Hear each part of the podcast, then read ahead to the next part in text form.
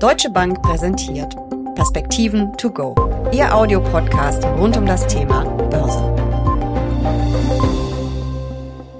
Rohstoffe. Ihre Preise sind Seismographen für die wirtschaftliche Entwicklung. Nicht nur Unternehmen und Wirtschaftshüter schauen gebannt auf das Auf und Ab der Energiepreise oder der Notierungen für Industriemetalle, sondern auch Anleger. Und genau das tun wir jetzt auch. Wir, das sind Uli Stefan von der Deutschen Bank und ich. Mein Name ist Jessica Schwarzer und damit herzlich willkommen zu einer neuen Folge der Perspektiven to go. Uli, auf welchen Rohstoffpreis schaust du morgens als erstes oder überhaupt am häufigsten und warum? Das ändert sich tatsächlich, je nachdem, in welcher Situation wir stecken. Kupfer gilt als das führende Metall bei den Industriemetallen, weil es so vielfältig verwendet wird. Aber im Moment ist es sicherlich der Ölpreis, weil der Ölpreis ein Stück weit anzeigt, mit welchen konjunkturellen Entwicklungen die Anleger denn rechnen. Kommt China wieder zurück? Wird die USA schwächeln? Das sind abgesehen von der Angebotsseite, wo ja Saudi-Arabien und Russland die Produktion ein Stück weit eingeschränkt haben, sicherlich die großen Fragen, die hinter dem Ölpreis stecken. Er ist immer noch rund 30 Dollar unter dem Stand von vor einem Jahr. Und das hängt wohl damit zusammen, dass eben hier die konjunkturellen Aussichten im Moment etwas schwächer bewertet werden. Es gibt zwei Ölpreise. Warum ist das so? Oh, es gibt ganz viele Ölpreise. Jessica, das ist übrigens bei vielen Rohstoffen so, dass man genau gucken muss, über was reden wir denn. Das hängt damit zusammen, wie die Rohstoffe zusammengesetzt sind, sehr säurehaltige, schwere Öl, ja, Sende beispielsweise aus Kanada oder auch aus Saudi-Arabien sind in der Regel etwas preiswerter als die hochwertigeren Ölsorten wie Brand aus der Nordsee und WTI. Das sind so die beiden führenden, die du wahrscheinlich ansprichst. Genau, die meinte ich. Aber wie gesagt, es gibt darüber hinaus noch einige andere und das hängt einfach mit der Zusammensetzung des Öls dann, also der chemischen Zusammensetzung und der Produktionsorte zusammen. Deswegen gibt's da auch immer unterschiedliche Preise. Das sieht man auch beim Gas beispielsweise. Wenn es einen Überschuss an Gas in den USA gibt, dann ist das eben relativ preiswert und wird dann verschifft. Ähnlich ist das auch mit dem Öl und dann guckt man auf den Weltmarktpreis, ob man es eben in Asien, in Europa oder sonst wo für höhere Preise verkaufen kann. Und wenn du sagst, Öl ist immer noch 30 Dollar günstiger als vor einem Jahr oder waren es 30 Prozent? Nein, 30 Dollar waren es, oder? Genau, es war im Juli, Ende Juli 2022 waren es so 105 bis 110. Dollar pro Barrel und im Moment reden wir über etwa 80 Dollar pro Barrel. Was heißt das dann wirtschaftlich? Was sagt mir das? Es ruckelt? Es läuft nicht mehr so rund? Naja, es kommt eben immer auf Angebot und Nachfrage an. Also es sind zwei Seiten, die hier betrachtet werden müssen. Deswegen wäre es zu einfach zu sagen, niedriger Ölpreis ist gleich bedeutend mit einem konjunkturellen Abschwung. Allerdings ist in diesem Falle das Bemerkenswerte, dass, wie ich das vorhin gesagt habe, Saudi-Arabien und Russland ja schon gesagt haben, dass sie die Produktion einschränken wollen bzw. eingeschränkt haben. Es waren auch noch ein paar andere OPEC-Staaten, kleinere dabei mit kleineren Kürzungen, aber insgesamt reden wir so über rund zwei Millionen Barrel pro Tag. Selbst diese Kürzungen haben eben nicht dazu geführt, dass der Ölpreis richtig angesprungen ist. Er ist jetzt von, naja, Mitte 70 auf etwa die 80 hochgegangen. Wir erwarten, dass das auch noch 85 werden kann, vor allen Dingen, wenn China im zweiten Halbjahr wieder zulegen wird, aber hier keine riesigen Sprünge im Moment zu erwarten, solange eben die wirtschaftlichen Aussichten so sind, wie sie sind und natürlich die Länder trotz Kürzungen auf Produktion, um ihren Haushalt zu bezahlen, angewiesen sind. Kupfer, hat mir auch schon genannt, ist auch ein Rohstoff, der als Seismograph für die wirtschaftliche Entwicklung gilt. Wie sieht's da aktuell aus und was sind da die großen Themen, die den Preis dann auch bestimmen? Also da erlaubt mir eine kleine Geschichte zu erzählen, die wirklich faszinierend ist. Ich durfte vor einigen Jahren in die Wüste Gobi und die Mine Oy ja angucken, die heute einem größeren Rohstoffkonzern gehört. Hier wollte man in einem Tagebau Kupfer und auch Gold gewinnen. Also Gold ist dann sozusagen ein Nebenprodukt von Kupfer. Die Mine entstand noch. Wir waren mit Mineningenieuren, mit Geologen und so weiter und so fort dort vor Ort. Super spannend. Man steht in der Wüste und denkt, es gibt keinen besseren Ort auf diesem Planeten für eine Mine. Ja, weil es einfach keinen stört und wenn man da ein Loch graben kann, aber dann lernte ich, es ist also kein Wasser vorhanden und man braucht Wasser zum Smeltern, für die Energiegewinnung, aber auch natürlich für die ganz normale Versorgung, Kochen, Duschen, Waschen etc. der Menschen. Man wollte dann eine Pipeline vom südchinesischen Meer bauen, weil die mongolische Regierung es nicht gestattet hat, das Grundwasser anzuzapfen. Will damit sagen, dass die Investitionen, um eine solche Mine zu erschließen, gewaltig sind. Ich kann mich erinnern, damals hatte man von einem Kupferblock von etwa acht Milliarden Dollar gesprochen und die Investitionen, um diesen zu heben, waren mindestens mal vier Milliarden. Ist immer noch eine Marge von 50 Prozent, aber es sind schon erhebliche Kosten, die anfallen, um etwas solches zu machen. Die größten Minen der Welt sind Kupferminen, vor allen Dingen in Chile, aber auch in Indonesien mit Grasberg. In Chile Escondida beispielsweise kann man mal googeln und sich die Bilder angucken. Das sieht schon sehr beeindruckend aus, vor allen Dingen Grasberg, wo in Indonesien dann ein ganzer Berg weggegraben wird. Und Kupfer ist deswegen eben das führende Metall, auf das alle gucken, weil es eben nochmal so vielfältig verwendet wird in praktisch allen elektronischen Komponenten, aber auch im Bau, bei den Fahrzeugen und so weiter und so fort Einsatz findet. Und deswegen ist, wenn man auf die Industriemetalle guckt, Kupfer immer das Maß der Dinge. Wobei letzter Satz, Jessica, ganz grundsätzlich es so gewesen ist und ich würde sagen, es ist auch noch immer so, dass man bei den Industriemetallen vor allen Dingen auf die Konjunktur Chinas guckt und beim Öl hat man auf die USA geguckt, ist mittlerweile da sicherlich auch ein Stück weit mit auf China. Also da geht's dann um die großen Blöcke, vor allen Dingen USA und China und wie es deren Ölverbrauch, um hier von der Nachfrageseite mal zumindest ja, Ergebnisse ableiten zu können.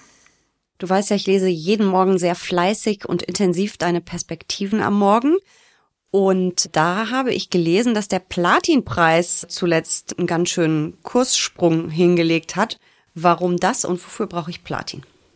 Ja, die Platinummetalle insgesamt, vor allen Dingen für Katalysatoren in Autos, die werden ja immer noch gebaut. Wir wollen zwar mehr E-Mobilität in Europa, in den USA und man reibt sich ja fast die Augen. China ist da durchaus führend in diesem Gebiet. In Shanghai ist mittlerweile, ich habe das jetzt nicht nachgezählt, aber anekdotisch zumindest jedes zweite Auto mindestens mal ein elektrisches Auto und dann braucht man natürlich relativ wenig Platinum für Katalysatoren. Jetzt kommen wir aus Corona raus. Es wird dann doch insgesamt mehr Autos nachgefragt und das hat dann zu einem gewissen Sprung geführt. Auf lange Sicht, wie gesagt, sollte aber diese Katalysatorenproduktion mit der E-Mobilität zumindest mal in den großen Blöcken ein Stück weit auslaufen und dann sollte das Metall zumindest von der Seite her kaum noch Unterstützung finden.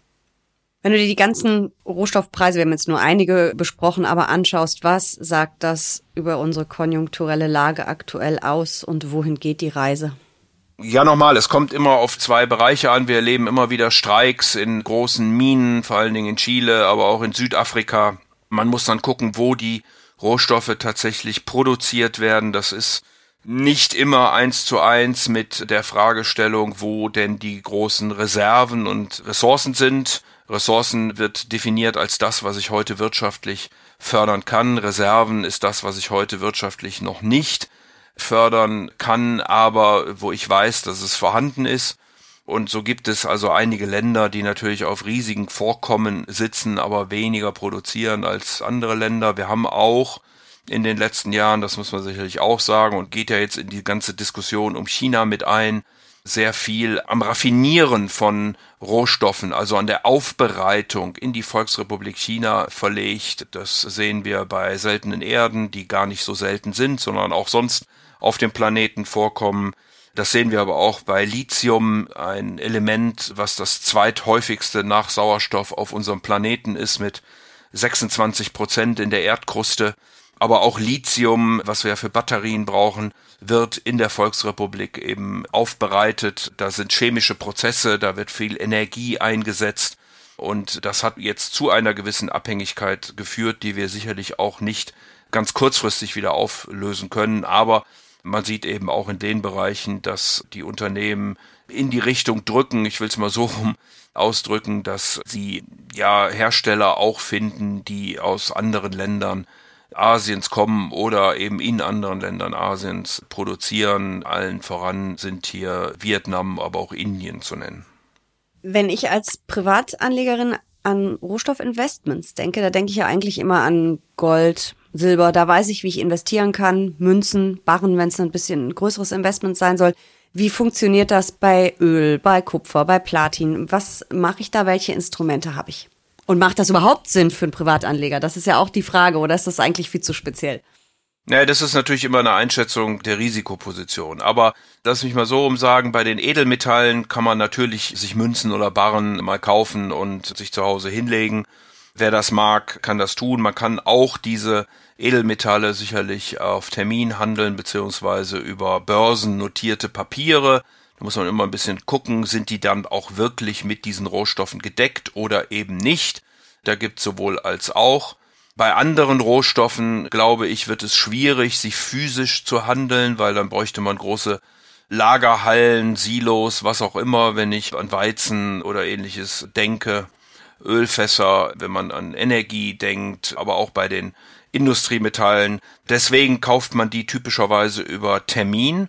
Also man schließt einen Future-Kontrakt ab, der einem das Recht erlaubt, zu einem bestimmten Preis, zu einem bestimmten Zeitpunkt in der Zukunft diesen Rohstoff zu beziehen.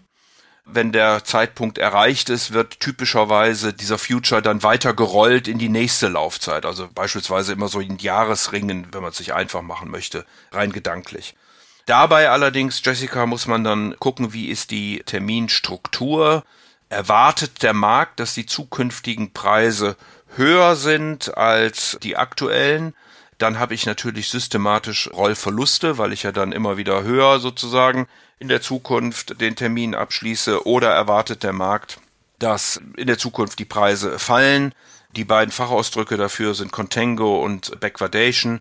Also bei Backwardation ist der Kassakurs über dem Terminpreis. Das heißt, in Zukunft erwartet der Markt eher fallende Preise und bei Contango ist es genau umgekehrt. Ist ein bisschen kompliziert, aber damit muss man sich eben schon eine Sekunde beschäftigen, wenn man in Rohstoffe investieren will, weil es eben systematisch über dieses Rollen entweder zu Rollgewinnen oder zu Rollverlusten führen kann.